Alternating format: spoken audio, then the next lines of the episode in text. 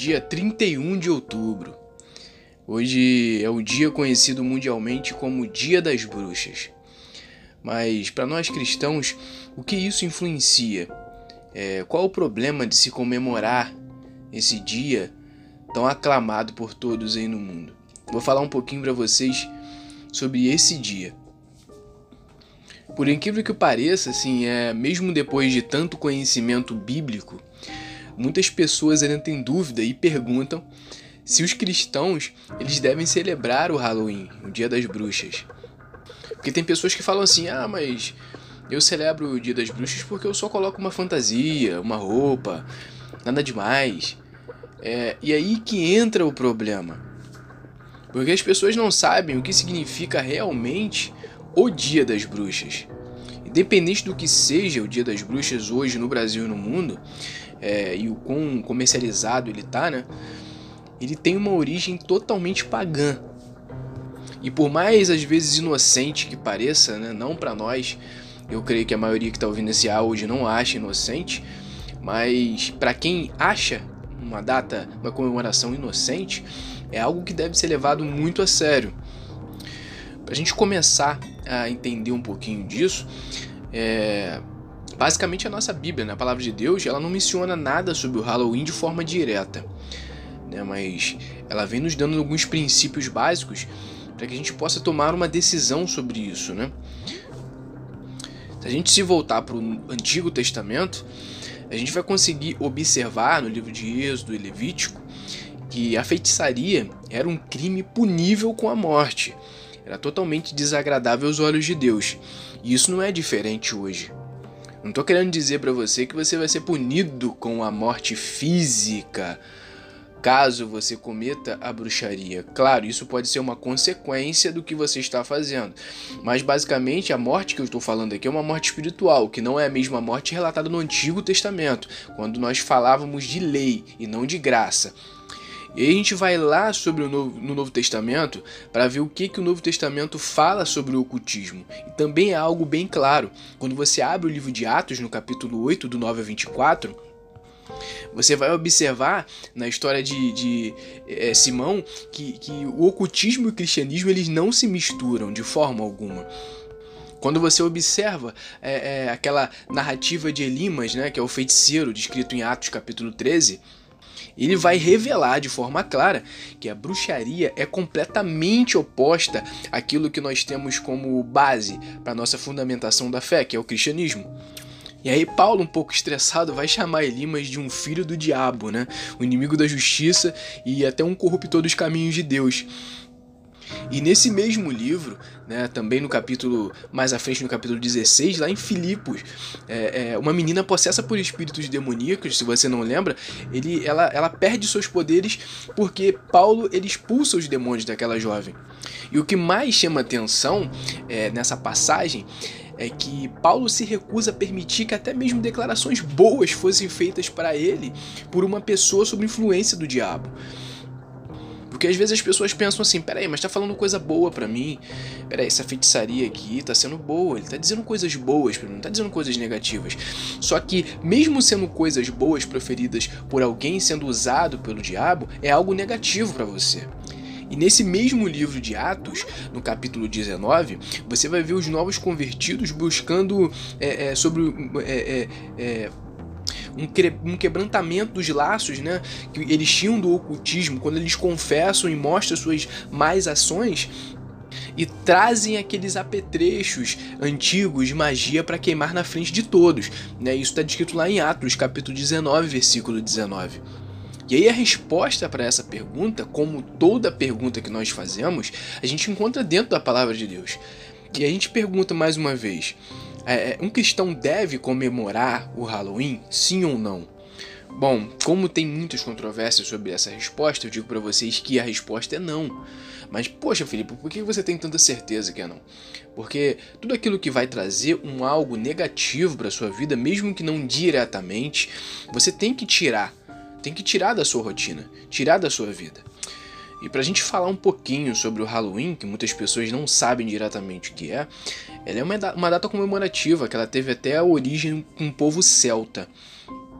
há mais de 2.300 anos, né? E por se tratar do último dia do verão, é, o povo celta ele utilizava esse dia para dizer que os mortos né, de saíam das suas covas e iriam de encontro com os vivos para tomar posse dos seus corpos.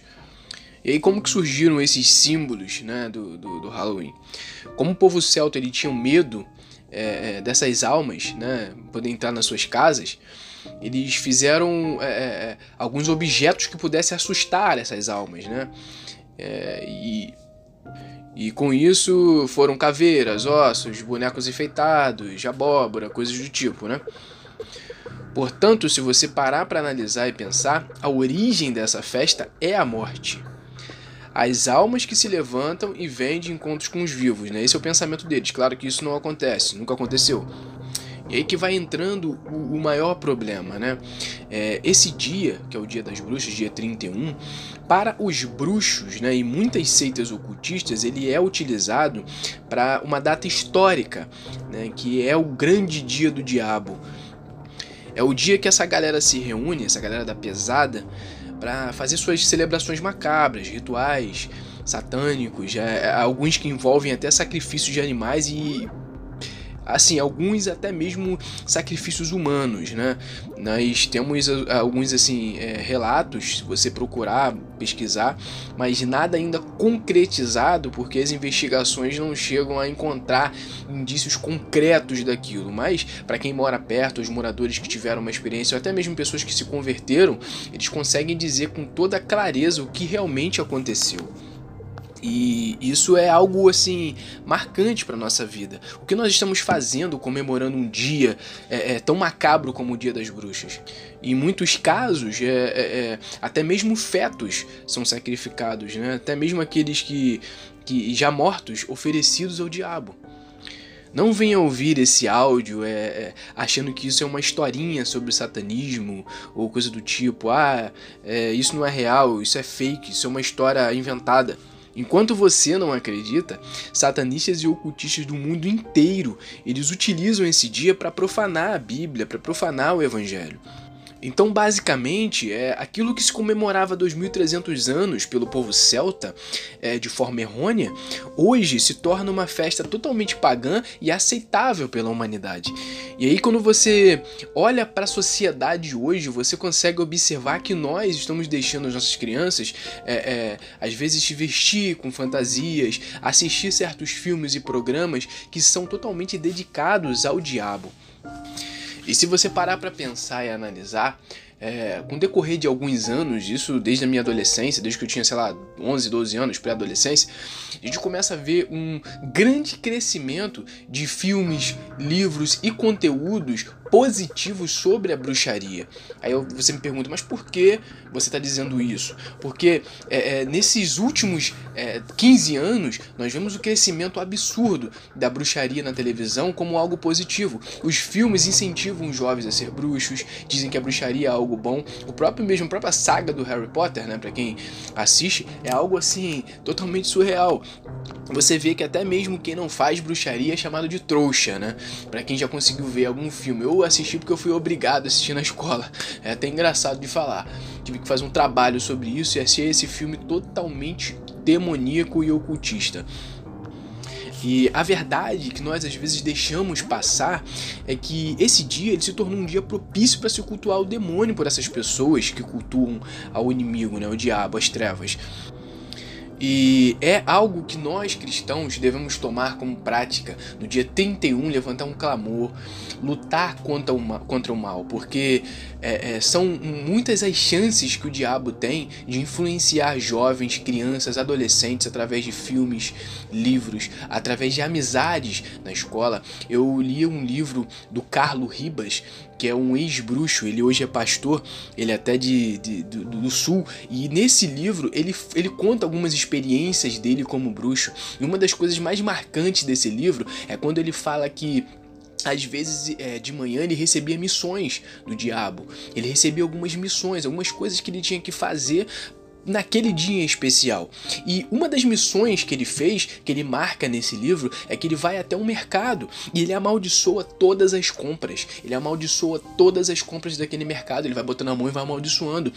E isso para que o Dia das Bruxas fosse bem comemorado por ele, sendo um satanista, sabe? E às vezes nós, como cristãos, levamos uma compra para casa, algo que nós compramos no mercado na padaria, nós esquecemos de orar, de consagrar para Deus, de repreender o mal. Mas peraí, nós somos cristãos, todo o mal está limpo, mas nós temos que orar, é nossa função orar. E não só isso, mas até mesmo em colégios, ele diz no livro dele que ele ia para a porta de colégios amaldiçoar crianças, sabe? É, é, colocava a mão na cabeça das criancinhas na porta do colégio dizendo que o demônio ia acompanhar ela até em casa, e aquela criança ia para casa, começava a perturbar, começava a fazer muitas coisas erradas, os pais não conseguiam entender o que estava acontecendo, mas tudo isso era a influência do inimigo na vida daquela criança, por às vezes falta de conhecimento dos pais, ou até mesmo é, é, nenhum contato com Deus, aquela criança acabava ficando de uma forma diferente e futuramente causando grandes problemas para a família. E aonde eu quero chegar com isso? Eu quero chegar uma conclusão da seguinte forma: a bruxaria hoje ela tem grande influência no mundo em que vivemos. O ocultismo ele está presente em quase tudo que nós vemos. Aí você diz, bom, você tem tanta certeza disso? Sim.